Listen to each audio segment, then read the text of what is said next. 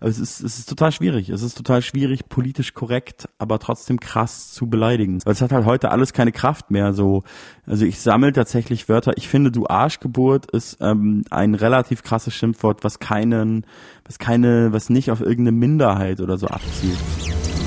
Hey, schön, dass du da bist. Mein Name ist Lumara. Ich bin selbst Rapperin und ich möchte mit meinen Kolleginnen und Kollegen über ihre Texte sprechen.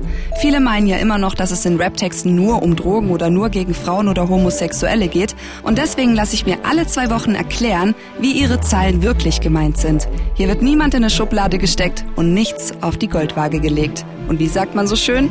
Wenn Vorurteile sterben, dann sterben sie ewig. Heute mit Fat Tony unter anderem über Hitler, das Wort Spast und wie er seine Panikattacken in den Griff bekommen hat. Das ist Rappalapap oder Poesie vom MC, der Podcast von MDR Sputnik, der sich mit Rappern und ihren Lyrics auseinandersetzt. Ich bin Lumara, ich bin selbst Rapperin und ich habe einfach mal Bock zu wissen, was wirklich hinter den Texten bei anderen Rappern und Kollegen steckt. Und auch über mein Insta-Profil Lumara mit Doppel-A am Ende, nicht vergessen, bekomme ich oft Nachrichten von euch zu Texten und Rappern und Rapperinnen und was es mit den teilweise ja sehr krassen Lyrics auf sich hat. Und ich würde mich wirklich freuen, wenn ihr das auch weiterhin macht. Schickt mir gerne weiterhin eure Lyrics und Vorschläge für diese Sendung. Heute, wie gesagt, ist Fat Tony am Start. Er ist schon sehr lange im Geschäft, kommt aus München, wohnt jetzt in Berlin, hat bei Freestyle Battles angefangen, war auch mal in der Poetry Slam Szene unterwegs und der Schauspieler hat auch nebenbei. Und er nimmt kein Blatt vor den Mund. Fat Tony bei Rappalapap oder Poesie vom MC. Hallöchen. Hallo, hallo. Freue mich auch. Wie geht's dir denn? Ähm, mir geht's super. Ähm, ja, äh, ich bin ein bisschen gespannt, jetzt über meine eigenen Texte zu reden. Das ist eine Sache, die ich normalerweise nicht so oft mache, aber mir geht's gut. Es war auch gerade lustig, ähm, diesen Intro-Text über mich zu hören. Ähm, da fällt einem wieder auf, ah stimmt, das habe ich auch gemacht, das habe ich auch gemacht. Ich war in der Poetry Slam Szene aktiv. Das ist sehr lange her. Oh yes. Und ich habe schon erwähnt, dass du kein Blatt vor den Mund nimmst, gerade wenn es um Gesellschaftskritik geht. Ich finde es ja ziemlich nice. Wir haben uns verschiedene Lines von dir rausgesucht, die wir besonders fanden und über die wir natürlich noch mal genauer reden wollen. Und wir starten direkt mit einer Line aus deinem Song Benjamin Button. Sein politisches Bewusstsein ist ein Nationalbewusstsein. Jedes Mal, wenn er meint, der Gewalt muss auch mal Schluss sein, schmerzt dein Brustbein. Ja, ich erinnere mich. ja, also äh, das ist schon auch eine relativ ältere Zeile, die ist von 2015. Und in dem Song rechne ich ja so ein bisschen mit verschiedensten alten Vorbildern ab. Äh, ich habe da ja bewusst keine Namen genannt und möchte jetzt auch nicht sagen, an wen ich damals gedacht habe, weil ich das dann auch irgendwie äh, fast schwächer finde, als wenn man das so allgemein lässt, weil dann wird es auch immer darauf runtergebrochen und man reduziert dann auch vielleicht einen äh, komplexeren Künstler auf irgendwie eine kleine Phase oder so. Aber ja, das, ich finde, das trifft eigentlich auch auf mehrere Leute zu. Ich habe auch, als ich anfing mit Rap, oder als ich so mit Hip-Hop infiziert wurde in meiner Jugend und sozialisiert wurde, wie die meisten Menschen äh, irgendwie das auch sehr glorifiziert und habe auch irgendwie gedacht, dass, dass da viele Leute oder so gefühlt, dass da irgendwie alle Leute einer Meinung sind. Ähm, das ist aber natürlich nicht so. Mittlerweile finde ich das eigentlich sogar auch ganz gut, dass das nicht so ist. Ähm, aber auch bei diesem Thema gibt es da natürlich verschiedene, sage ich mal, Graustufen. Ich finde, das ist schon noch so ein bisschen mehr oder weniger das einzige Thema, so irgendwie so, so sich gegen rechts abgrenzen, wo sich mehr oder weniger die, die gesamte Rap-Szene in allen ihren Facetten irgendwie doch mehr oder weniger einig ist, ähm, bis auf so ein paar Ausnahmen. Aber damals ging es da auch um, also es gab, es gab schon mehrere Rapper, mir ging es da auch um na, ich sag mal so Leute, die so gesagt haben, na ja, Patriotismus ist doch zum Beispiel nichts Schlechtes und man kann doch schon auch stolz sein auf sein Land, sag ich mal. Das ist ja jetzt nicht unbedingt sofort äh, das gleiche wie eine Ausländerfeindlichkeit oder so, aber das ist mir damals auf jeden Fall sehr sauer aufgestoßen und ähm, ich habe damit so ein paar alten Helden gebrochen, weil ich das so ähm, erschreckend und dumm fand ist ja immer, immer schwierig, wenn man dann nicht konkret über die Person spricht, aber naja. Ja, vielleicht, vielleicht denkt ihr euch eh schon, über wen ich rede, aber ist ja auch egal. Ich, ich, ich muss ehrlich sagen, also ich könnte mir vor, vorstellen, Kollege. Ach, im Endeffekt kann man auch drüber reden. Naja, nee, Kollege ist ja, der war damals ja schon noch auch noch auf einem anderen Film, als ich das geschrieben habe. Ähm, aber das ist ja jetzt sozusagen, der ist ja noch viel weiter abgedriftet. Ich glaube, damals muss ich kann ich jetzt auch sagen, damals ging es mir an der Stelle, glaube ich, um Sammy Deluxe, der so eine Weile, der hat ja dieses Album gemacht, das ist, wo ich herkomme und hat dann so ein bisschen irgendwie, da gab's diese Lines, so wir haben keinen Nationalstolz und alles nur wegen Adolf, schöne Scheiße, war der Typ nicht eigentlich Österreicher. Das war für mich äh, alles so in diesem, ja, irgendwann muss doch auch mal gut sein und der war damals irgendwie auf, auf diesem Film, was er gesagt hat, ja, er kommt aus den USA und dort sind alle so patriotisch und das hat so ein gutes Gemeinschaftsgefühl für die Jugend und so. Also das, er hat das eigentlich total gut gemeint, aber ich dachte damals so, oh Mann, ey, es gibt einen Grund, warum es sowas in Deutschland nicht gibt und das ist auch gut, dass das nicht gibt. Ähm, aber das hat sich ja dann eh entwickelt, auch durch die ganzen Fußballturniere und so und so weiter und so fort. Kollega ist ja, ist ja ein ganz anderes Kaliber. Ja, kann man so Ähm, sagen. Das ist ja schon, sehr viel weiter. Ich finde halt auch, dass, also du selbst kannst ja nichts dafür oder du hast ja nichts dafür getan, dass du Deutscher bist. Nee, ne, Also was hast du dafür getan, dass du in diesem Land lebst? gar nichts. Also wenn du hier geboren wurdest, gar nichts. Wenn du hier geboren Ja, wurdest und eben. deutschen Pass hast, hast du gar nichts dafür getan. Äh, es gibt Leute, die haben was dafür getan, äh, äh, aber ich gehöre zum Beispiel nicht dazu. Und das ist, das ist ja eigentlich ein, also wenn man da mit äh, einfach rational, mit gesundem Menschenverstand an dieses Thema rangeht und darüber nachdenkt, dann ist das ja sozusagen eine Tatsache, dass man ähm, gar nicht stolz sein kann Ja, auf etwas, für das man nichts geleistet hat, beziehungsweise auch niemand anders etwas geleistet hat. Deine Eltern haben ja auch nichts dafür getan und deren Eltern auch nicht äh, in der Regel. Ne? Ähm, wenn man jetzt sogenannter Bio-Deutscher ist und hier geboren wurde und den Pass hat, das ist natürlich ähm, hast halt Glück gehabt, aber mehr halt auch nicht. ja Glück, ja, wie man es nimmt, aber in, man hat auf jeden Fall Glück gehabt, ja. Okay, vom Nationalbewusstsein, wir- bleiben mal in der Richtung. In letzter Zeit gab es auch immer wieder Rapper, die ganz offen antisemitische Texte geschrieben haben und halt auch mega rassistisch äh, geworden sind. Du hast das sehr gut reflektiert und deswegen hören wir jetzt rein in deinen Song Lassen Sie mich Künstler, ich bin Parallel dazu wird das Mittelmeer zum Massengrab. Ernst beiseite, ich schalte Rap am Mittwoch ein. Hip-Hop ist voll tolerant, man darf jetzt auch rassistisch sein. Richtig geil. Hip-Hop ist voll tolerant, man darf jetzt auch rassistisch sein. Also Rapper Mittwoch war ein Battle-Format, um das nochmal zu erklären, hat in Berlin stattgefunden. Einige Rapper sind dadurch bekannt geworden, du auch, also nicht bekannt geworden, aber du hast auch da schon mitgewirkt. Ich habe ein, einmal nur mitgemacht und ich habe, ich habe, äh, ich bin nicht besonders weit gekommen und es war so ein Freestyle, das war damals Freestyle Battle und ich bin da in den Abend so reingestolpert und wurde überredet. Es war nicht glorreich. Drop Dynamic, Fun Fact, hat mich rausgehauen. Ja, äh, cooler Typ aber, Ja. by the way.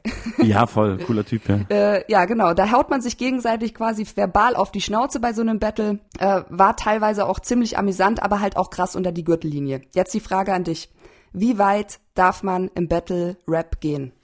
Naja, das ist ja sozusagen, da, da fragst du mich ja jetzt quasi nach meiner eigenen Meinung oder nach meinem Geschmack. Ähm, da gehen die Meinungen ja sehr stark auseinander. Ich muss sagen, ich bin nicht in dieser Battle-Szene und ich verfolge das auch nicht so sehr. Es interessiert mich nicht so sehr. Die Zeile, die du zitiert hast von mir, ist auch schon ein bisschen älter. Ich wollte da einfach mal so ein bisschen, bisschen reinstechen und so damals sagen, so, hey, Leute, was geht eigentlich bei euch ab? Weil ich so von außen, wie gesagt, nicht wirklich als Teil dieser Written Battle Szene so drauf geguckt habe, manchmal so Battles gesehen habe und so gedacht habe, echt? Das geht jetzt, das könnt ihr jetzt machen, ja, wirklich? ihr beschimpft jetzt so, äh, äh, den, ihr nennt einen, einen afrodeutschen Bimbo und das geht klar oder irgendwie die ganze Zeit ich will jetzt eigentlich gar nicht zitieren, aber es ging halt wirklich viel um so krasse äh, Äußerlichkeiten und mir wurde dann so klar, ach krass, es ist aber sozusagen äh, in dieser Szene ähm, erlaubt. Ne? Ich habe dann auch, ich wurde auch öfter angesprochen auf die Zeile auch von Leuten, die da mehr drin sind und die dann so gesagt haben, ich habe mit, mit einem sehr respektierten Rap-Kollegen länger drüber geredet, der so, der so gemeint hat, dass ich das irgendwie falsch verstehen würde und das ist eben innerhalb dieser Turniere, da ist alles erlaubt, da gibt's keine Grenzen. Und dann dachte ich halt nur so, ja gut, das mag ja sein, dass ihr in dieser Szene da für euch diese diese Regeln da gefunden habt, aber ich ich kann die ja bescheuert finden. Also das ist ja, also ich, ich finde das Quatsch, alles ist erlaubt und das hat keine Bedeutung, weil das Ding ist, dass das kommt ja raus aus dieser Szene und zwar auf YouTube. Jetzt wird's so ein bisschen moralisch, aber in die Kinderzimmer äh, in, in dieser in diesem Land und das hat ja eine Wirkung. Das verpufft ja nicht im luftleeren Raum, sondern das gucken sich ja zigtausend Leute an und ich will jetzt auch nicht zu krass oberlehrermäßig sein. Ich sage ja nicht, dass man sich Rapper Mittwoch anguckt und dann am nächsten Tag in die Schule geht und äh, die Leute aufgrund ihrer Hautfarbe beschimpft, aber es zeigt auf jeden Fall so eine kleine Welt, wo das erlaubt ist und wo das cool ist. Und das fand ich damals, als ich das gesehen habe, konnte ich es gar nicht fassen. Also weil natürlich der Rap, mit dem ich sozialisiert war, hat das gar nicht zugelassen. Man muss aber auch dazu sagen, so wie ich das jetzt verfolge, also Rapper Mittwoch gibt's ja nicht mehr und Don't Let the Label Label You ist, glaube ich, soweit ich das jetzt einschätzen kann, die größte Battle League in Deutschland geworden und da hat sich der Zeitgeist sehr gewandelt seit diesen paar Jahren, die diese Zeile alt ist. Also da habe ich auch Battles gesehen, wo dann der der Typ gewinnt, der den anderen ähm, aufgrund seiner Homophobie sozusagen äh, äh, äh, disst. Und dann sagt, in dem Battle hast du das gesagt und dann sein Weltbild so zerlegt und dann sagt, guck dir doch an, was bist du für ein Vorbild für deine Tochter und so. Ich, ich spiele auf ein Battle an, ich weiß nicht mehr genau, welches Battle es war und was die genau gesagt haben, aber da habe ich so gedacht, ach krass, das ist doch, da hat sich doch schon einiges getan so. Aber gibt wahrscheinlich auch verschiedene äh, Leute mit verschiedenen Meinungen und es gibt glaube ich auch andere Battle-Formate, nicht nur Don't Let the Label Label You ähm, wo vielleicht auch anders gebettelt wird. Aber da hat sich auf jeden Fall in dieser, also in dieser Liga hat sich, glaube ich, da viel getan. Du hast gerade vorhin gesagt, du bist mit ganz anderen Texten aufgewachsen. Wie waren denn die Texte früher? Waren die da nicht rassistisch? Ja, das kann man so jetzt natürlich auch nicht sagen. Ich, die waren natürlich teilweise auch rassistisch. Also so, also ist immer schwer jetzt. Also die Münchner Rap-Szene war natürlich, war natürlich gar nicht rassistisch und die Stuttgarter und Hamburger auch nicht. Und das war nun mal so Mitte, Ende der 90er waren das natürlich die ersten Welle, war ja Stuttgart, Hamburg, so mit der die meisten Leute meiner Generation sozialisiert wurden. Dann kam MOR, ähm, für die meisten Leute so die erste, die erste Rap-Crew aus Berlin, die man so richtig krass auf dem Schirm hatte. Ähm, also es gab auch asozialen Rap davor, auch aus München. Äh, Feinkost Paranoia ist ja für viele auch so eine Kult äh, asozialen Rap-Gruppe, tatsächlich aus München. Ähm, aber MOR war dann doch nochmal irgendwie eine andere Liga und da gab schon auch rassistische Lines und das war auch Absicht. Und gerade aus heutiger Sicht waren die sogar noch krasser, weil das N-Wort wurde ja auch die ganze Zeit gedroppt. Savasch hat's ja selber auch gerappt ähm, früher noch. Ach, ich meine, es ist auch 20 Jahre her, man muss die Dinge auch natürlich im Kontext der Zeit sehen. Äh, das N-Wort haben viele gerappt damals. Ähm, es gibt sogar einen Song von Fettes Brot mit vielen Rappern drauf, wo das Wort fällt. So. Ähm, aber naja, da gab es natürlich rassistische Zeilen, rassistische Zeilen und das ist ja auch immer. Aber es wurde noch nicht so gehypt wie heute. Nee, ja, weiß, ja, gute Frage. Nee, wahrscheinlich nicht. Aber es ist ja auch immer noch mal eine Kontextfrage, ne? So wie, wie, wer sagt es wie, in welchem Song und so. Zumindest habe ich das damals so wahrgenommen.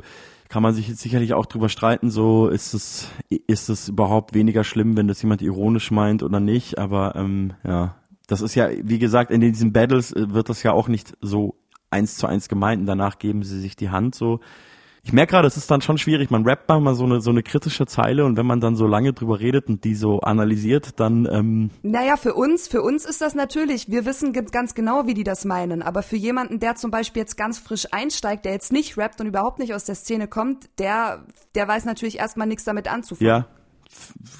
Ja, wahrscheinlich. Und dann je nachdem, wie er, was der für ein Leben führt und wie der sozialisiert ist, ordnet er es vielleicht auch unterschiedlich ein, so.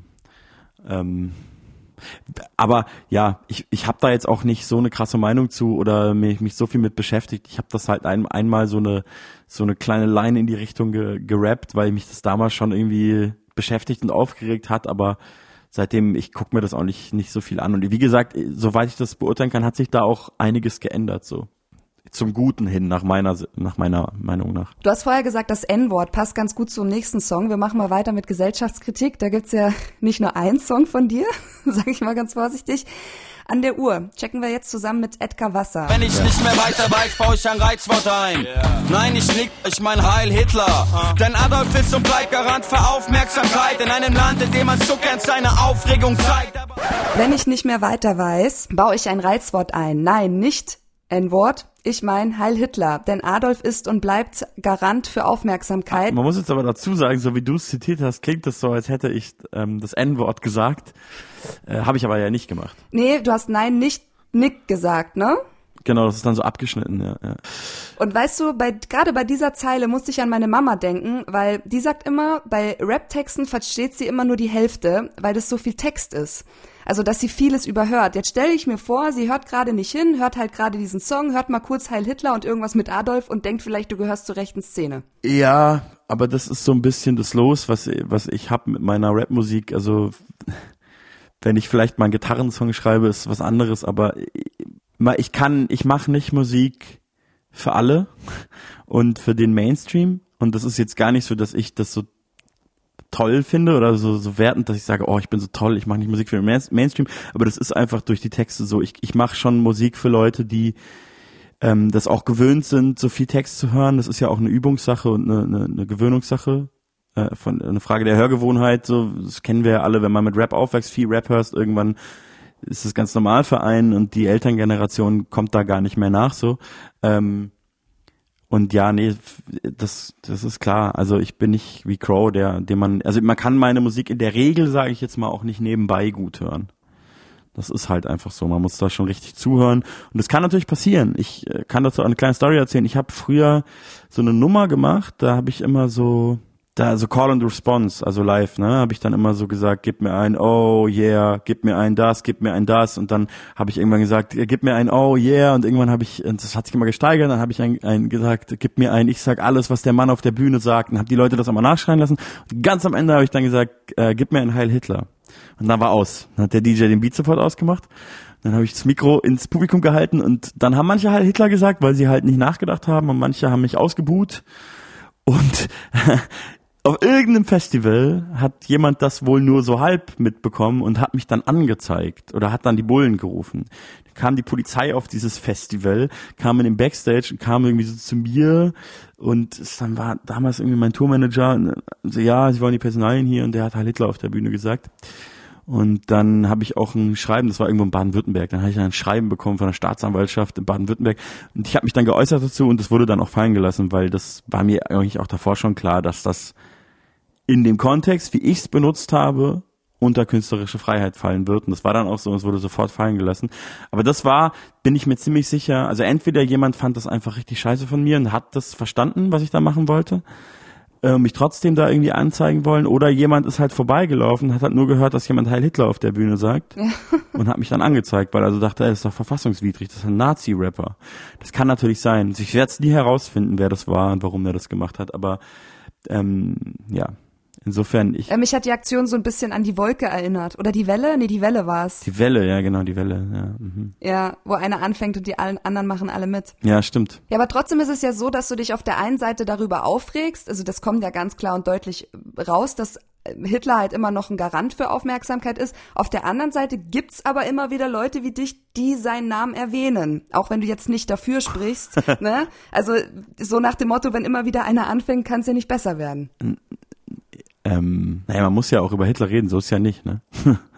also, können ja jetzt nicht sagen, wir reden nicht mehr über ihn, über diese Zeit. Wobei das jetzt natürlich diese eine Zeile ist jetzt nicht, das ist ja kein Aufklärungsbildungsrap da an der Stelle, sondern ist schon eher auch Provokation und ähm, da ging es mir eher darum, dass halt so, keine Ahnung, gefühlt ist es doch so, wenn, wenn dem Stern nichts einfällt, wenn da momentan gerade nichts passiert, dann ist halt Hitler auf dem Cover. Oder bei der Bildzeitung doch auch. Oder die, die absurdesten Bildzeitungscover waren ja immer mit Hitler. Also so UFO-Sekte will Hitler klonen, ist ja ein Klassiker der äh, großartig ist auch. Das ist ja auch großartiges Entertainment irgendwie für mich. Ähm, da ging es mir nur darum, dass ähm, das ist ein, ein Reizwort. Das meinte ich ja die Zeile davor. Ich baue ein Reizwort ein, nein, eben nicht das N-Wort, sondern einfach mal Heil Hitler sagen und äh, dann wird schon eine Diskussion losgehen. Und die haben wir ja jetzt auch gerade wieder. Insofern hatte ich recht. Mal wieder. Okay, also wir stempeln das ab unter, ich wollte einfach nur provozieren. Ja, vielleicht auch, ja, doch, ja, kann man schon sagen. Okay. Provozieren und Provokation löst ja irgendwas aus. Und wenn die Leute danach denken oder sich nur aufregen, das ist ja dann ihre Sache. Okay, genug von dem, wir checken weiter. Wir sind natürlich noch lange nicht fertig. Ähm, Gravitationswellen im Modus 2017. Zehn Jahre nach der WM alles beim Alten, die Welt sogar bei Feinden. Kam mit des Jahres, der böse Mann mit dem kleinen Bart, der kämpft sich langsam die Basis. Aber ich gehe nicht in Widerstand, sondern auf Tour, weil man ein bisschen mehr verdienen kann. Aber ich gehe nicht in Widerstand, sondern auf Tour, weil man da bisschen mehr verdienen kann. ja. Für mich klingt's ein bisschen nach Egoismus und Ignoranz. Du kannst mich aber natürlich auch vom Gegenteil überzeugen. Naja, also, als du angefangen hast, das gerade zu zitieren, dachte ich so, oh Mann, jetzt werden nur diese Lines zitiert, die ich ja auch alle gut finde, aber das, dann komme ich voll in diese Zecken-Rap-Schiene. Dann hast du weiter zitiert und jetzt, wo wir drüber reden, und ich da selber so drüber nachdenke, ich glaube, dass ich das dann oft breche am Ende, weil ich halt finde, und das ist ja die große Aufgabe und die Schwierigkeit bei so politischen Zeilen und bei so politischem Rap, wenn man sich halt nur hinstellt und nur sagt, ja, Nazis sind voll doof und ich spiele ja da an mir auf die WM 2006 oder wann das war, die Welt zu Gast bei Freunden und dann sage ich zehn Jahre nach der WM alles beim Alten, die Welt zu Gast bei Feinden, weil das dann, das kam ja ungefähr dann raus in der Zeit der sogenannten Flüchtlingskrise. Äh, und das, ja, die Welt zu Gast bei Feinden, Slogan umgedreht von die Welt zu Gast bei Freunden, jetzt nur, nur noch mal kurz erklärt. Äh, und das ist ja alles schon irgendwie moralischer linker Rap so. Mhm. Ähm, und danach kommt eben dieser Bruch mit, ach so, aber ich mache auch nichts dagegen. Also der kleine Mann mit dem Bart erkämpft sich langsam die Basis, ist so eine Anspielung an den alten Jan Delay Song. Der kleine Mann mit dem Bart ist noch gar nicht tot, womit er auch wieder Hitler meinte, da ist er wieder. Ähm, und ich meinte, er kämpft sich langsam die Basis. Das war so diese Stimmung 2017. Die AfD war neu, Pegida war so groß und man hatte so das Gefühl, fuck, was geht denn jetzt ab? Ähm, so. Und dann breche ich das aber ähm, mhm. weil ich das es ist ja einfach nicht cool. Es ist ja einfach nicht swaggy, nur so Sachen zu rappen. Man muss danach ja auch irgendwie was anderes rappen, irgendwas Ignorantes, um den Swag zurückzuholen, meiner Meinung nach. Ich, das ist eine ganz schwierige Aufgabe. Und außerdem ist es ja nun mal auch einfach die Wahrheit, so, ne? Also, das ist auch einfach Real Talk. Es klingt dann so wie, haha, aber es ist ja einfach nur die Wahrheit. Ich rap erst über so einen gesellschaftlichen Zustand, den ich so wahrgenommen habe, und dann sage ich so, ach so, ich übrigens gehe auf Tour. Das Lied war nämlich auch Werbung für eine Tour damals. Ich glaube, es war der erste Toursong für die erste eigene Tour sogar von mir, die erste größere. Und ähm, das ist ja nun mal auch die Wahrheit. Ich, weißt du, ich rap da so Sachen und, und ich bin aber ja kein politischer Aktivist. Ich kämpfe ja gegen niemanden. Ich rap halt so ein paar so Zeilen. Ich gehe nicht wirklich irgendwie aktiv in irgendeine Art von Widerstand, außerhalb vielleicht dann doch so mit so Zeilen und meiner Kunst. Aber das meinte ich damit. Ich gehe nicht in Widerstand, sondern auf Tour, weil man ein bisschen mehr verdienen kann, weil es ja auch einfach die Wahrheit ist. Ne? Also so, ich, das ist mein Job, das, was ich mache. Ich sehe mich nicht als Widerstandskämpfer. Und ja, das sind die beiden, die beiden Gründe. Erstens, weil ich das brechen will danach, weil das auch einfach, ich finde, es ist es ist anstrengend, die ganze Zeit nur so moralische äh, den Moralapostel mo zu spielen. Die, genau und so auch sowas zuzuhören. Es gibt für mich so Rap-Gruppen, auch so deutsche aus dem sogenannten Zecken-Rap-Genre, wo ich dann immer so denke, wenn ich das höre, so, aber so so will ich auf keinen Fall sein. Ich muss dann die Brüche einbauen und die geilen Sprüche machen zwischendurch, weil weil wenn ich so, so will ich nicht sein so. Ja, man sagt ja auch immer, man soll nicht mit, mit, mit dem Finger, mit dem erhobenen Finger kommen. Das kommt immer ganz schlecht bei Songs, wenn man nur sagt, wie scheiße die anderen sind. Das kann ich sowieso nicht so gut. Ich muss mich, ich muss mich selber auch immer wieder reinbringen, weil ich das so, weil ich auch einfach privat so bin. Ähm, ja. Wobei ich finde es auch okay, in so in so in, in gewissen Zeiten äh, äh sehr moralisch zu sein. Ich finde es auch irgendwie komisch, dass man immer sagt, das ist das ja, sei, ich, sei mal nicht so moralisch und so. Ich finde es auch irgendwie in Ordnung, moralisch zu sein. Also das gibt ja auch einen Grund, warum es eine Moral gibt oder so. Ich finde es gut, wenn auch Leute moralisch sind, gerade im Rap. Sie sind alle so krass unmoralisch, da kann man auch mal kommen. Und gibt so einen Song von Kolja von der Antilopen, da sagt der, ja, ich bin ein Moral, ich bin ein Moralapostel, leck mich doch am Arsch. Das finde ich irgendwie die gute Zeile. Ähm, ich dachte, ja klar, bist eine Moralapostel und stolz drauf, finde ich auch irgendwie, finde ich auch cool. Ja, du, ich, ich, ich bin auch absoluter Fan, Fan davon. Vor allem, du hast ja auch mal in einem Interview gesagt, dass du, ähm, du bist der Fan von der Wahrheit. Das habe ich gesagt, ja. Das klingt ganz schön. Ja. Das hast du gesagt mit Nico, äh, bei Nico, bei Backspin. okay, ja, ja. Fan von der Wahrheit. Das, ja. Klingt sehr deep. Aber ja, ich meinte wahrscheinlich auch das, was ich jetzt vorhin gesagt habe. Das ist halt nun mal einfach so, ne? Ich gehe nicht im Widerstand. Ich gehe auf Tour und verdiene Geld. Kann man egoistisch nennen, aber ist halt auch die Wahrheit. Ja, okay, aber dann habe ich schon ganz gut reflektiert eigentlich. Mhm. So ein bisschen Egoismus und Ignoranz. Auf jeden Fall. Ja, und wir bleiben noch bei Gesellschaftskritik, das ist aber wirklich jetzt das Letzte. Wir kommen zu deinem Song Kreis. Ist schon ein bisschen älter. Come On EP 2015. Ja, und auch, auch nicht so bekannt. Ja. Besser. Ups, freudsche Versprecher. Spiegel TV zeigt nur Araber, wo sind die guten alten deutschen Verbrecher? Ah. Führer war alles besser. Ups, freudscher Versprecher. Spiegel TV zeigt nur Araber, wo sind die guten alten deutschen Verbrecher? Wirklich, nice Zeile, 100% real. Eigentlich erklärt sich's auch von selbst. Trotzdem frage ich dich, was hast du dir dabei gedacht? Also die erste Zeile Führer war alles besser, ups, freudscher Versprecher ist, glaube ich, nur ein Wortspiel-Joke, weil ich wüsste jetzt nicht, also ich, ja, ähm, ist echt auch lange her. Äh, da, in dem Song geht's ja vor allem einfach, da, das, da kann ich mir gut vorstellen, dass deine Mutter nicht so gut mitkommen würde, weil das, da geht's, das ist wirklich sehr viel Text, sehr schnell gerappt, sehr verschachtelt und neben dem Beat manchmal und so.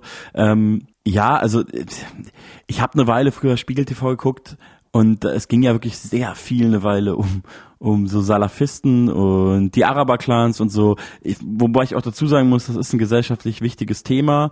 Mir geht es auch mega auf die Nerven, wenn Leute so die Medien kritisieren und sagen, ja, immer diese, diese Hetze. So, ich denke, ja, was wollt ihr denn, dass man jetzt nicht mehr über so krasse Verbrecherclans äh, äh, äh, Reportagen macht als Journalist, weil das könnte ja rassistisch sein, das ist ja Quatsch. Also das sind ja Leute, die irgendwie unsere Rechtsstaat oder unsere demokratische Zusammenleben hier untergraben und einfach so krasse Berufsverbrecher und die Leute wollen es ja auch sehen. Die Leute finden Mafia-Geschichten immer geil und Salafisten sind auch eine krasse Strömung aber damals habe ich wahrscheinlich so gedacht, krass, dass es wirklich immer nur um so ähm, um so Verbrecher mit Migrationshintergrund geht. Das stimmt aber auch nicht ganz. Also zumindest vielleicht ist auch seitdem viel passiert. Ich habe dann eine Weile noch öfter so Spiegel TV Sachen geguckt, weil ich diese reißerische Art irgendwie auch geil fand, ähm, muss ich sagen. Es ging ja auch sehr viel um Biker Clans, um so Biker Gangs und diese Biker sind ja eigentlich immer so Kartoffeln, sind ja immer so Deutsche.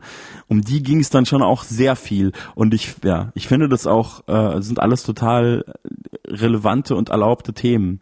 Ich muss an der Stelle sagen, ich, ich kritisiere ja eher ungern die Medien, weil ich finde, dass das ein sehr überpräsentes Thema vor allem in der Hip-Hop-Szene ist, die bösen Medien, die so hetzen. Und ähm, das habe ich mit der Zeile vielleicht damals so ein bisschen gemacht und ähm, habe ich mich fast gar nicht mehr dran, dran, erinnern können. Gab wirklich mal eine Zeit, wo das äh, auf und ab lief im Fernsehen, das stimmt schon. Das kann schon sein, ja. Ich finde trotzdem, dass es gefühlt zu oft kritisiert wird, aus meiner Sicht heraus, dass so getan würde, als ähm, würden die Medien irgendwie kontrolliert gemeinsam den Plan haben, äh, den Islam in Deutschland schlecht zu machen und die ganze Zeit nur gegen Ausländer zu hetzen. So nehme ich das zumindest nicht wahr.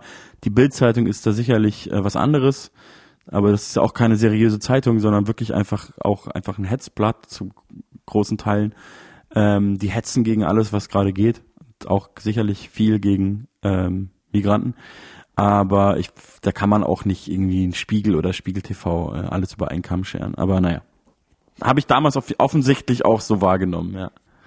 Jetzt gibt's aber im Rap natürlich nicht nur Rassismus, davon gehen wir jetzt auch weg, sondern es gibt ähm, auch noch mehr von diesen ganzen Ismen, die du kritisierst. Zum Beispiel, tadadada, Sexismus. Wir hören mal rein in den Song Trittstärkste Kraft Bonus EP Andorra 2000. Eine Frage habe ich aber noch, wie ist denn das jetzt? Nazis sind immer scheiße, oder? Aber Sexismus ist fresh. Ja, okay, cool, dass ich das jetzt auch checke. Ihr habt so oft gesagt, dass Rap kein Sexismusproblem hat, sondern nur ein Spiegel der Gesellschaft ist, dass ich es fast geglaubt hätte. Eine Frage habe ich aber noch. Wie ist denn das jetzt? Nazis sind immer scheiße, oder? Aber Sexismus ist fresh, bitch. Ja, okay, cool, dass ich das jetzt auch checke. Ihr habt so oft gesagt, dass Rap kein Sexismusproblem hat, sondern nur ein Spiegel der Gesellschaft ist, dass ich es fast geglaubt hätte. Ja. Also ist das Sexismusproblem kein Spiegel der Gesellschaft. Also so kommt es zumindest rüber in dem Text. Und jetzt ist die Frage, wenn nicht, was ist es dann? Was denkst du, woher Also es ist ein bisschen komplexer. Es ist natürlich ein Problem der Gesellschaft. Ja, natürlich ist die deutsche Gesellschaft oder wahrscheinlich jede Gesellschaft auf der Welt sexistisch. Das ist ja ganz klar. Was mir nur so unglaublich auf den Sack gegangen ist, waren die Leute aus der Hip-Hop-Szene, die sich immer so schützend vor Rap gestellt haben, gesagt haben, na ja, aber Rap ist ja gar nicht so sexistisch, das ist ja die Gesellschaft. So, das Ding ist halt so, das ist halt Quatsch. Also so, das ist halt eine super ich sag mal so, das ist wie wenn man sagen würde, die AfD ist gar nicht rassistisch, das ist ja die Gesellschaft. Weil natürlich ist die deutsche Gesellschaft äh, rassistisch und da gibt es ein Rassismusproblem. Dennoch ist die AfD prozentual, ganz einfach prozentual faktisch betrachtet, viel, viel, viel rassistischer als der, als die, als, als die 100 Prozent der deutschen Gesellschaft. Ja. Ja.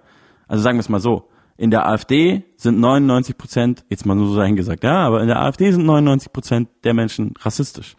In der deutschen Gesellschaft weiß ich es jetzt nicht. Ich kann das jetzt, ich will da jetzt auch kein kein Quatsch reden, aber nicht 99 Prozent. So, ja, da kann man mir jetzt auch widersprechen, aber so, ich sag mal nicht 99 Prozent und vor allem nicht so, so intens. Ja, natürlich gibt es strukturellen Rassismus und der ist schlimm und so, aber in der AfD gibt's halt richtige, echte, waschechte Nazis und Rassisten. Und so ähnlich finde ich das mit der mit der Rap-Szene im Vergleich, weil du kannst natürlich sagen, ja, aber die, die, die Gesellschaft ist strukturell so krass sexistisch und Frauen verdienen weniger, ist alles schlimm, ist alles scheiße und sexuelle Belästigung durch Sprüche am Arbeitsplatz und im Büro. Aber wir reden hier von der Rap-Szene. Worüber reden wir denn? Wir reden hier über so Leute wie, wie, wie Jesus oder so. Wir reden über, über, über irgendwie die härtesten Textzeilen, die ich gar nicht, das ist, es ist einfach so blödsinnig zu sagen, das ist ein Spiegel der Gesellschaft. Wenn, dann ist es so ein Zerspiegel, der ein Teil der Gesellschaft überrepräsentiert und, äh, also, der Sexismus in der, in der sogenannten Rap-Szene oder Hip-Hop-Szene in Deutschland ist natürlich viel intensiver, viel stärker, viel heftiger und viel mehr vertreten als äh, in der normalen deutschen Gesellschaft. Das ist halt eine Tatsache. Das ist halt, äh, dass man da überhaupt drüber redet, finde ich so absurd. Wir haben ja die Texte als Beweis und wir haben auch die Stimmung im Backstage-Räumen als Beweis. Also Frauen sind halt Schlampen, das wird halt gesagt. Ne? Also so, das ist ein Zitat. Na, Gefällt dir, was du hörst? Dann sei kein Frosch und abonnier den Podcast. Du weißt, Reichweite und so. Und jetzt viel Spaß beim Weiterhören. Fat Tony, ich finde das total süß. Ich finde das richtig niedlich. Süß. Und deswegen haben wir okay. die Zeile auch rausgesucht, dass du, weil du halt eben uns Frauen verteidigst. Aber jetzt muss ich dir leider noch eine andere Seite erzählen. Ja. Es ist sehr seltsam, denn ich habe früher auch sexistische Songs von anderen äh, Rappern gehört. Ne? Ich war teilweise sogar Fan, gerade von Leuten, die wirklich nur sexistisch waren. Und mich hat es überhaupt nicht gestört, wenn ein Typ sexistisch war. Und das habe ich auch von anderen, anderen Frauen gehört. Ich habe sogar schon Reportagen über deutschen Rap gehört, wie Frauen befragt wurden, die in der ersten Reihe standen bei so einem Konzert von eben so einem krassen sexistischen Rapper.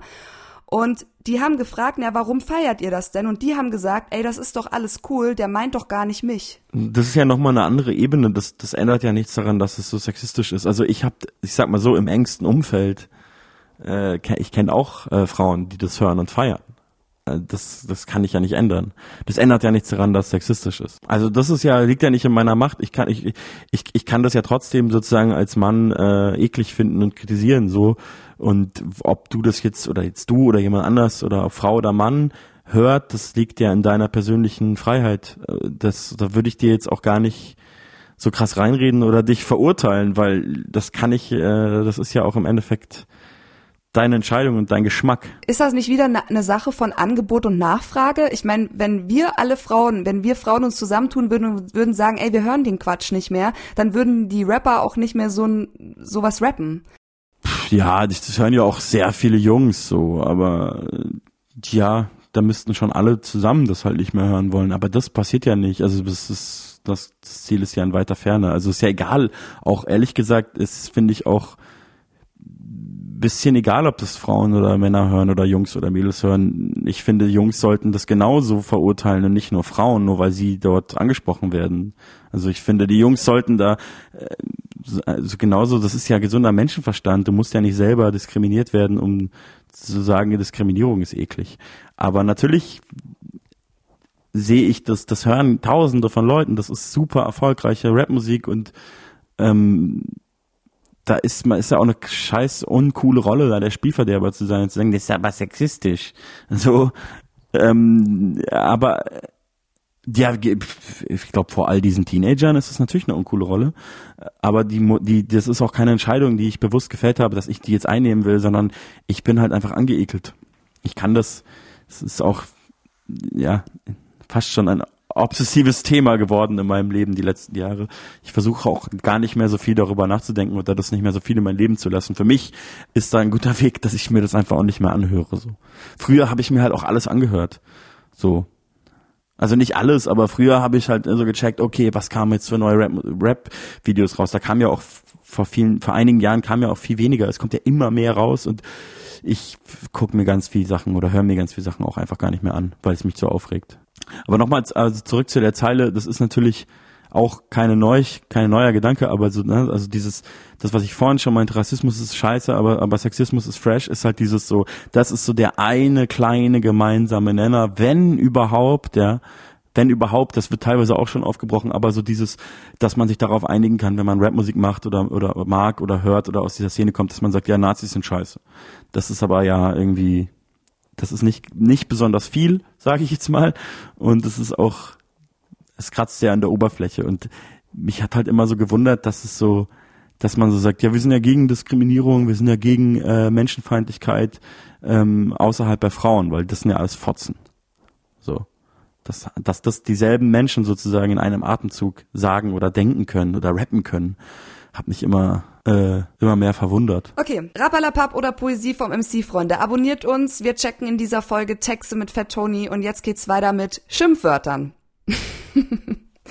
In äh, deinen Texten kommt ja auch zum Beispiel oft Spast vor, hier zum Beispiel in deinem Song Vorurteil.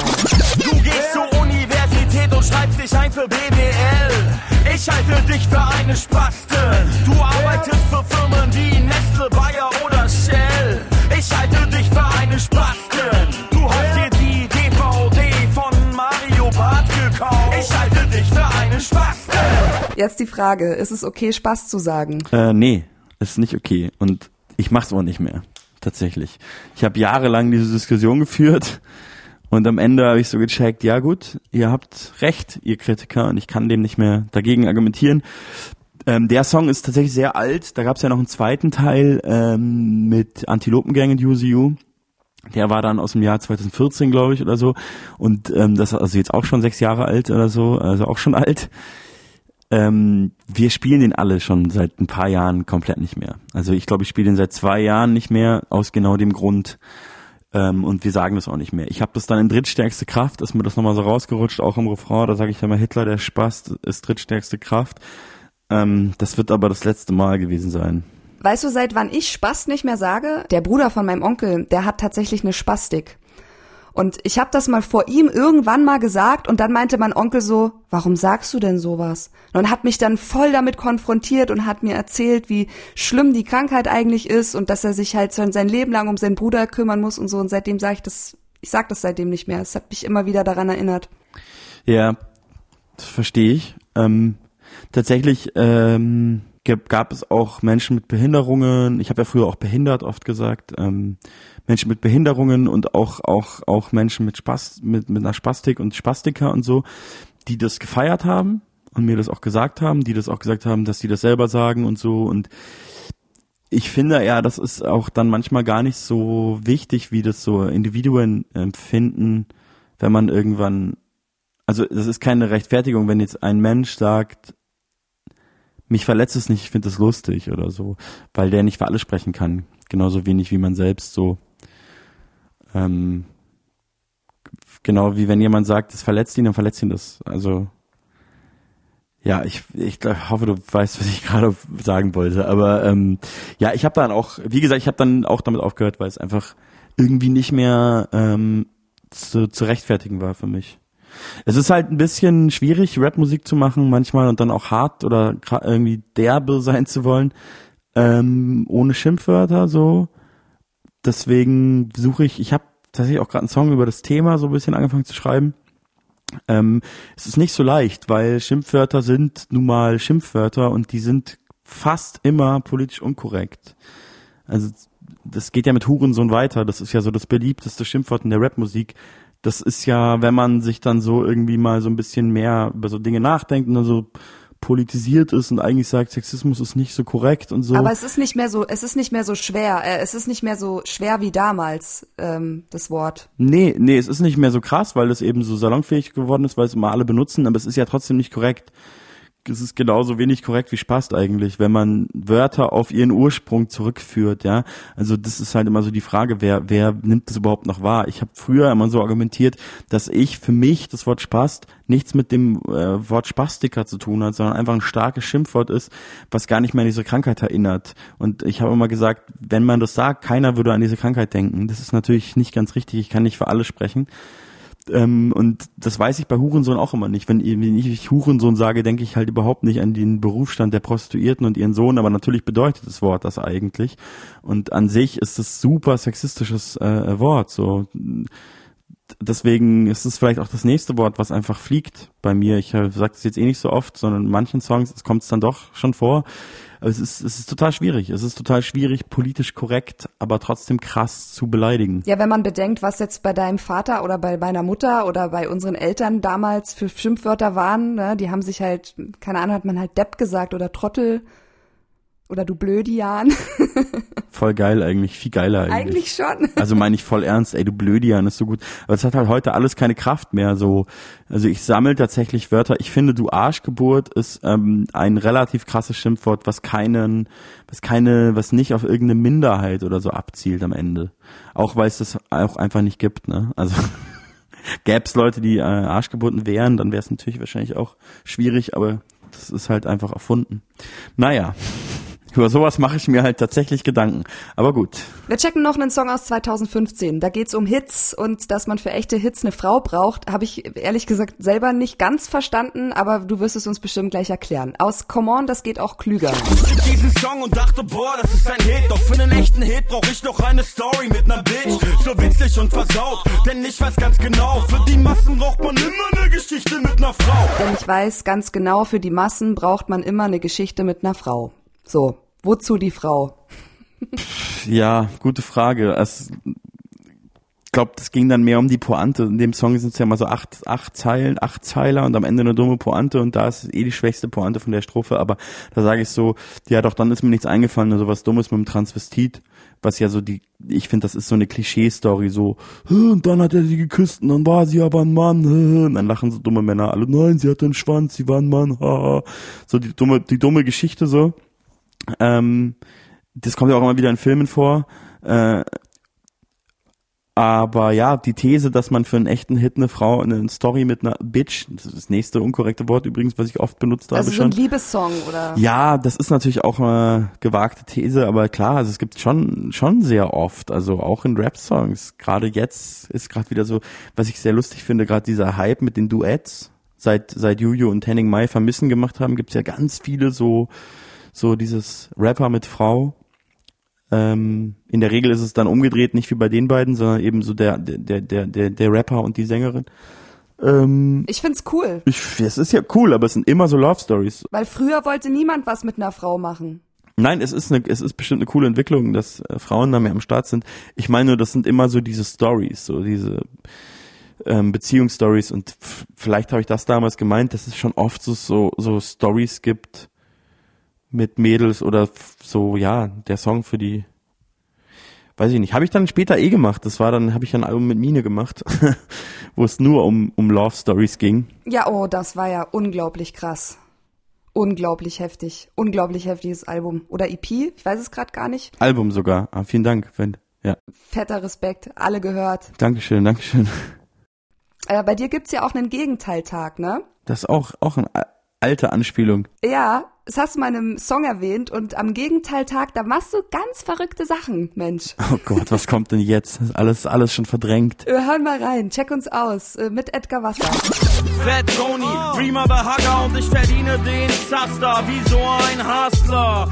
Aber nur am Gegenteiltag, da unterschreibe ich auch ein Major Label Knebelvertrag und ramme mir einen Penis in den Arsch. No homo. Was hat der gerade eben gesagt? Und ich verdiene den Zaster wie so ein Hustler, aber nur am Gegenteiltag. Da unterschreibe ich auch ein Major Label Knebelvertrag. Richtig geile Zeile. Und äh, ramme mir einen Penis in den Arsch. No homo, was hat der gerade eben gesagt? Also ich verstehe, was du meinst. Ich habe auch schon oft mit Wörtern um mich geworfen, hatten wir ja gerade schon, wo jeder gesagt hat, Mensch, was hast du dir dabei gedacht, Mädel? Aber wir wollen ja die Leute aufklären, die äh, dich dafür vielleicht sogar verurteilen oder nach der Zeile jetzt denken, dass du homophob bist. Ich, ich wollte gerade sagen, ich würde die Zeile wahrscheinlich heute auch nicht mehr rappen. Die ist auch schon sehr alt. Ich merke gerade, wie lange ich das, so diese Zeilen so durchgehe. Das ist auch sieben Jahre alt. Äh, war das Album mit Edgar Wasser. Würde ich wahrscheinlich heute auch nicht mehr rappen. Das war damals auch so lustig. No Homo sagen, wenn man es nicht darf. Ähm, ich habe damals aber schon eigentlich und das davon kann man nicht von ausgehen, dass das die Leute wissen. Das war für mich aber irgendwie, sag ich so, in meinem Kontext.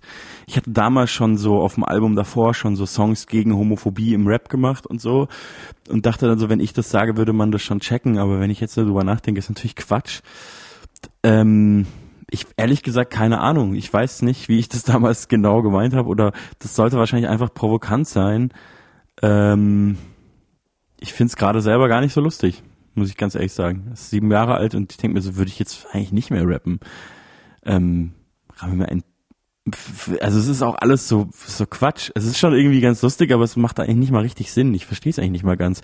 Ähm, ramme mir einen Penis in den Arsch, no homo, was hat der gerade eben gesagt? Vielleicht ist es eher so, ich glaube, dass ich es damals schon so provokant gemeint habe, aber eher so in Bezug auf die Rap-Szene, dass man überhaupt das... Na, es ist ja der Gegenteiltag. Genau, es ist eigentlich, wenn man es so analysiert, finde ich es eigentlich selber zu nah an Homophobie so, ich glaube aber, dass ich die Rap-Szene provozieren wollte damals mit, dass überhaupt ein Rapper in einem Lied sagt, er rammt sich einen Penis in den Arsch. Ähm, Wäre natürlich konsequenter gewesen, hätte ich einen Song gemacht, dass ich mir einfach einen Penis in den Arsch ramme, wenn ich diese ganzen homophoben Rapper von damals provozieren wollte. Aber das habe ich mich dann eben selber auch nicht getraut. Ich glaube, das ist so ein bisschen meine Erklärung gerade. Okay, ja, ich find's, ich find das mega. Ich habe, ich hab mir das, äh, ich habe mir das ganz anders vorgestellt unser Gespräch. Ich dachte, du, du, du, äh, ja, du verteidigst jetzt wirklich jede Zeile und sagst mir ganz genau, was du damit meinst. Und ich finde es gerade voll cool. Ja, dafür habe ich zu viel gerappt und bin zu, zu reflektiert, dass ich äh, über die Jahre jetzt alles noch gut finden könnte. Das wäre schrecklich. Okay, wir checken trotzdem noch einen äh, etwas älteren Song aus den ich auch sehr, sehr nice fand. Auch wieder zusammen mit Edgar Wasser, mit dem hast du ja äh, sehr, sehr viel gemacht. Komm mir nicht mit dem Flügelschlag eines Schmetterlings. Ich sah in meinem Kühlschrank nach und merkte, dass ich Rapper bin. Was für ein Scheißberuf, also werde ich Schauspieler. Jetzt ist mein Konto voll und mein Kühlschrank ist es auch wieder. Komm mir nicht mit dem Flügelschlag eines Schmetterlings. Ich sah in meinen Kühlschrank und merkte, dass ich Rapper bin. Was für ein Scheißberuf, also werde ich Schauspieler. Jetzt ist das Konto voll und mein Kühlschrank auch wieder. Und dann geht's weiter mit, aber nur am Gegenteiltag. Tatsächlich, ja. Es hat aber auch was Wahres, weil, also, wenn du ein Sido bist, klar, dann verdienst du halt ein bisschen was, ne, aber so. Ja, vor allem muss man es auch im Kontext der Zeit sehen. Das war, ich, ich mach, also, ich bin 35 und rap irgendwie mein halbes Leben oder schon länger, als ich nicht rappe. Das ist komisch, aber Zeit geht schnell vorbei.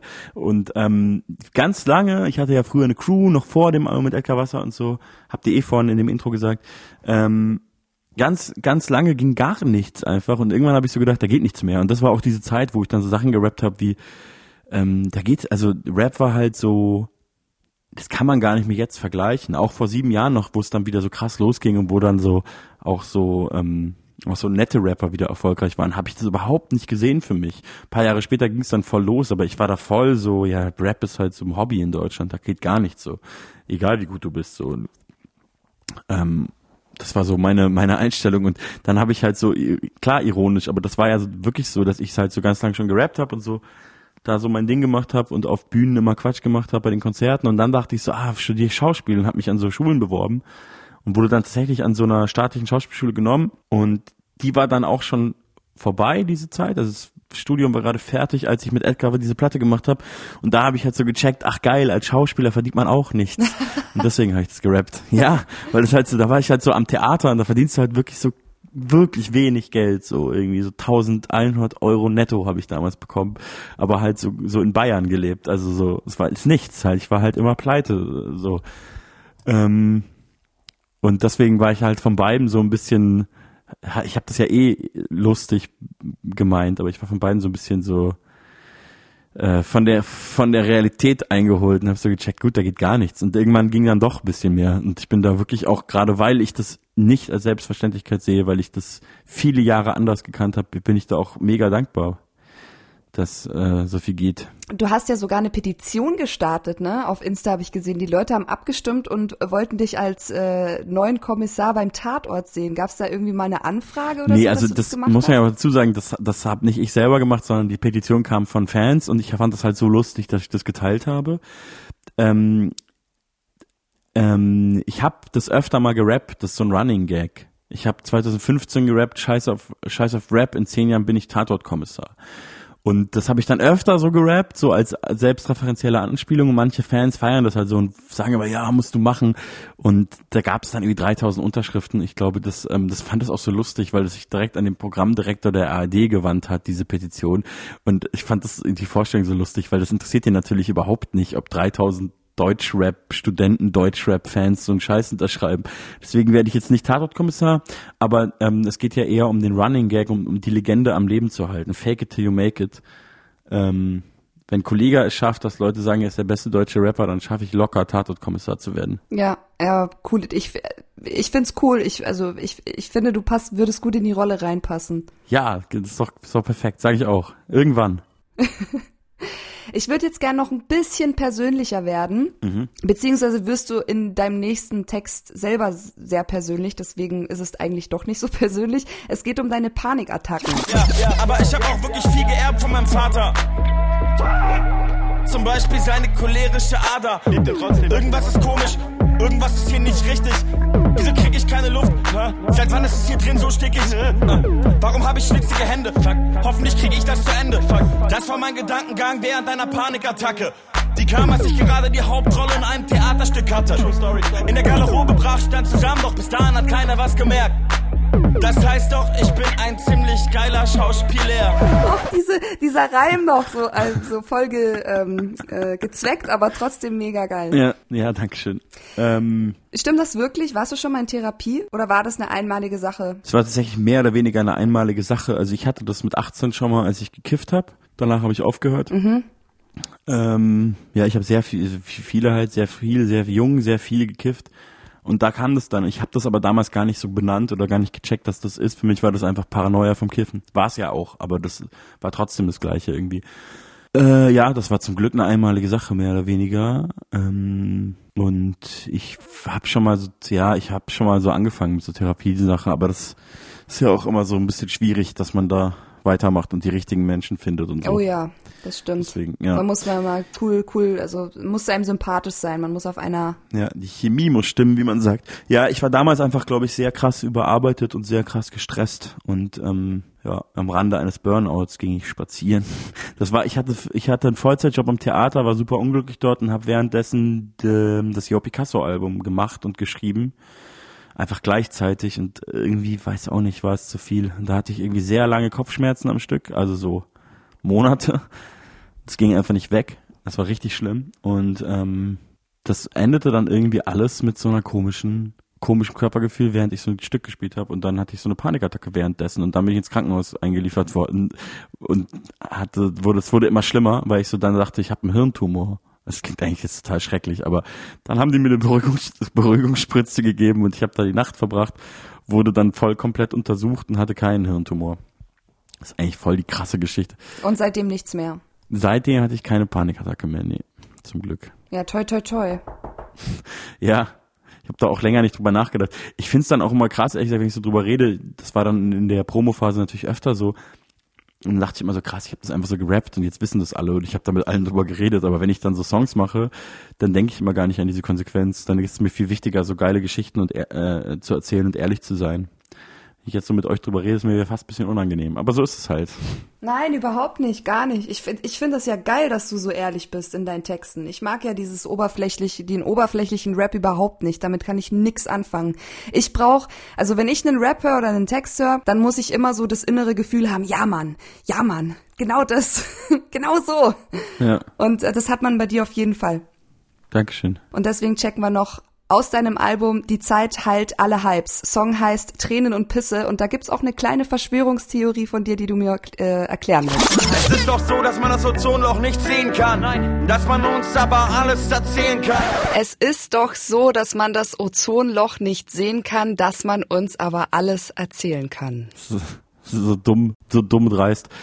Ja, ich muss dazu sagen, dass ich ein bisschen stolz bin auf den Song jetzt im Nachhinein auch, weil ich ja, meines Wissens ist es der erste Song, der Xavier Nadu versucht hat zu verarschen, zu, ähm, wie sagt man, kompromittieren als dummen Verschwörungstheoretiker. Und der Song ist von 2014 ähm, weil ich das, ich war so fassungslos, weil für mich in meinem Weltbild und so und in meinem Umfeld ist es so, so längst klar, dass Xavier so spinnt und dass jetzt also ich will jetzt auch gar nicht sagen, oh, ich wusste es schon vorher, aber ich, ich habe so ein bisschen, dachte ich so, krass, dass die ganzen Leute sich jetzt erst distanzieren. Ich hatte das irgendwie gar nicht mehr so auf dem Schirm, aber klar, die haben ja noch alle mit ihm Songs gemacht und waren cool mit dem, aber dass da wirklich auch jetzt so Leute sagen, dass die so, so sozusagen jetzt erst, wo er so jede Maske fallen lässt, das erst sehen. So, da habe ich auch gedacht, krass, die, ihr wolltet das aber auch nicht sehen. Und da war ich so ein bisschen, das ist jetzt auch ein bisschen, bisschen eitler, ein bisschen stolz drauf, dass ich den 2014 schon verarscht habe. Und das mit dem Ozonloch ist natürlich einfach irgendein Quatsch, den ich mir ausgedacht habe, aber wahrscheinlich gibt es wirklich Leute, die das glauben, weil es gibt ja alles.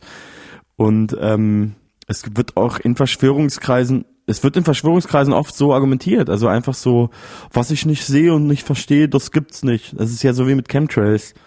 Ja, also was sind das für Streifen am Himmel? Was hältst du denn generell so von Verschwörungstheorien? Boah, äh, ich, ich halte sie für gefährlich und für äh, sehr in der, in der 99 Prozent der Fälle wahnsinnig dumm und sehr lustig und entertainend, wenn man sie richtig einordnen kann.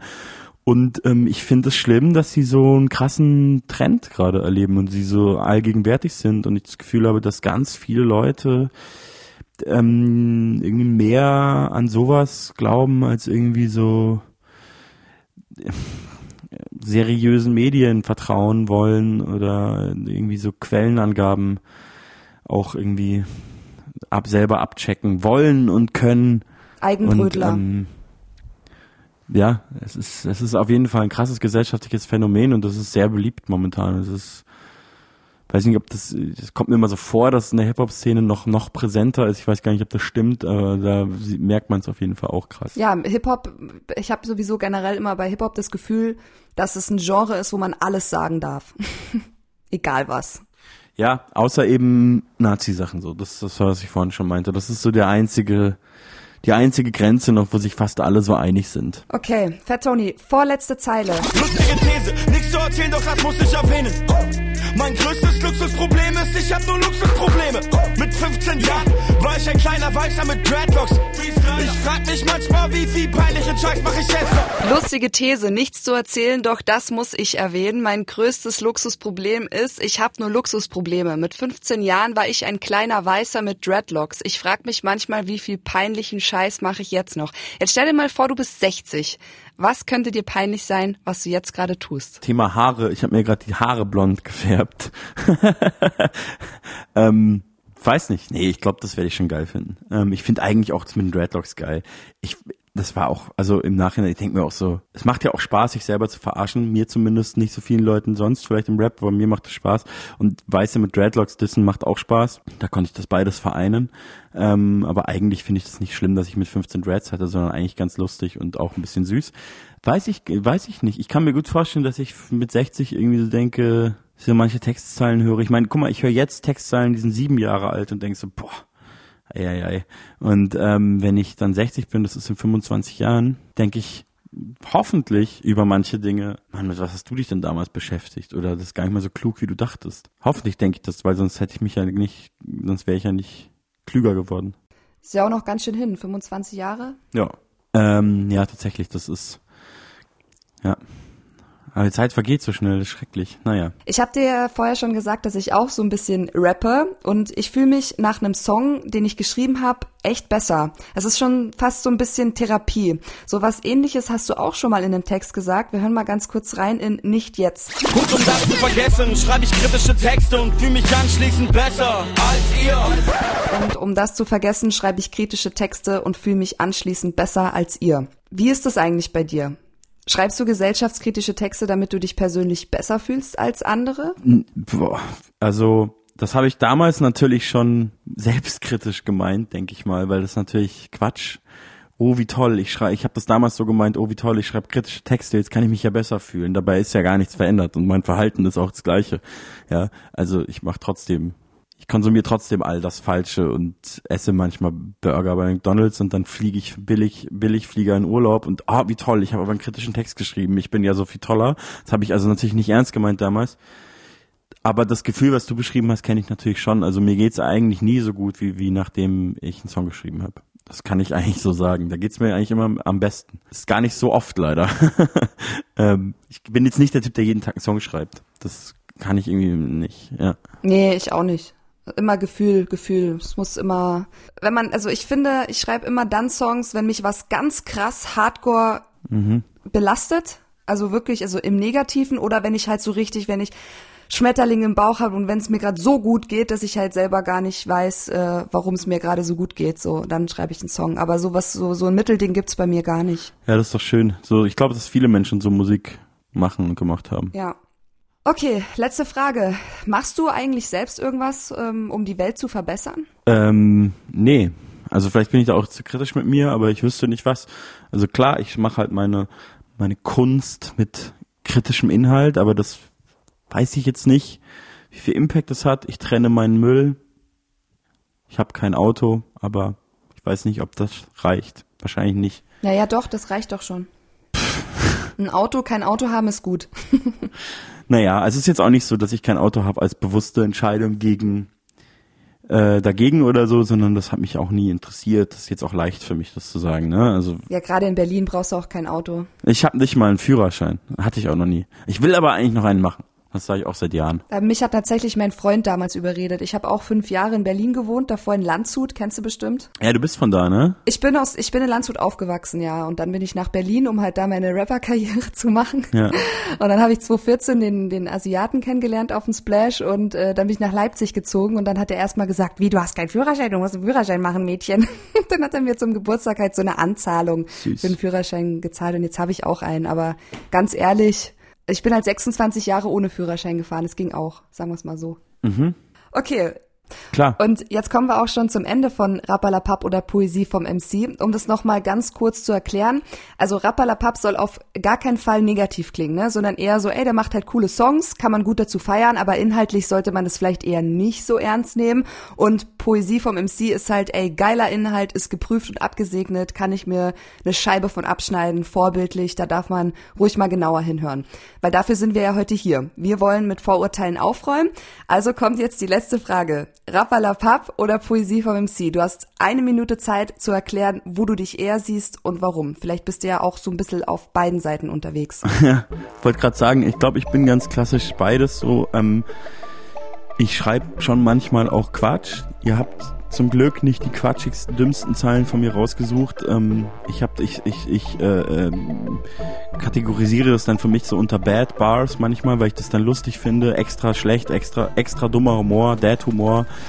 Ähm, aber ich glaube, dass schon die meisten Sachen von mir, äh, vor allem auch die neueren Sachen, die jüngeren Sachen, würde ich dann wahrscheinlich, auch wenn ich selber nicht so nennen würde, aber wahrscheinlich eher unter Poesie von MC einordnen, weil ich mir dann doch ich gebe mir schon Mühe bei Texten. Das wäre gelogen, wenn ich sagen würde, das fällt mir alles voll leicht und ich distanziere mich auch allein durch meine Arbeit, aber auch konkret von diesen von diesen Young Guns, die sagen, man muss einen Text in zehn Minuten schreiben, das ist ja nicht cool. Ich arbeite einfach anders. Die, die machen alle ihr Ding.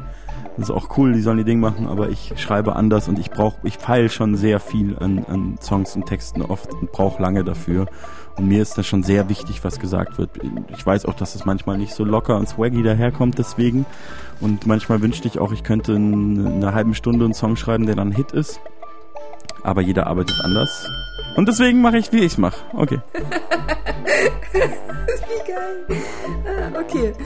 Super. Yo, hat Spaß gemacht. Dieser Podcast ist eine Produktion von MDR Sputnik. Abonnier den Kanal, damit du keine Folge mehr verpasst. Mein Name ist Lumara und ich danke dir ganz herzlich fürs Zuhören.